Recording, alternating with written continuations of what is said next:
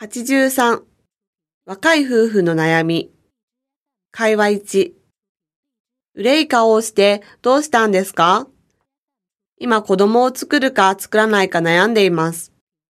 すぐに子作りしなくてもいいんじゃない？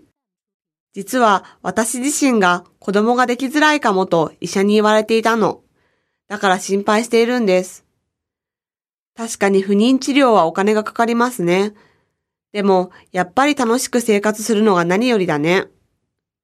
結婚当初、夫の借金があったため、経済的にかなり大変だったんです。それで今やっと生活が楽になったんですね。今まではできなかったことを夫婦で楽しむのもいいと思いますね。旦那さんもまだ働き盛りだし、恵子ちゃんも若いし、急ぐ必要ないですよ。でも、姪っ子を見ていると可愛いなと思うし、自分の子供だったらもっと可愛いと思いますね。子供は本当に可愛いです。信じられないくらい。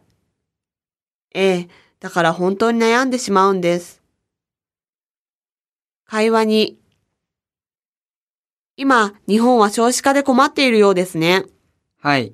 少子化は難しい問題ですよね。それなら私としては、外国人がもっと自由に行き来できるようにするか、一夫多妻制でもいいように法律を変えると良いと思うんですが、少子高齢化の歯止めに外国からの移民を受け入れるのはいいですが、それで少子化が改善されるとは思えないです。そして、一夫多妻制は現在の日本では受け入れがたいものではないでしょうか。ところでなぜ出生率が低いのですか？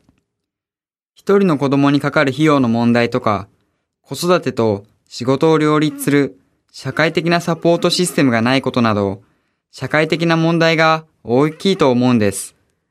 じゃあ、どうすれば少子化の歯止めになりますか？まあ、とにかく悲観しない方がいいですよ。勤労意欲のある高齢者に積極的に働ける環境整備をしていけば、少子化が必ずしも社会のネックになるとは限りません。つまり、高齢者にも社会の一角を担ってもらったらいいんじゃないかという考えです。佐藤さんは随分いろいろ考えていますね。これからの日本はそんなに悲観的ではないんですね。はい。明るい未来があるはずですよ。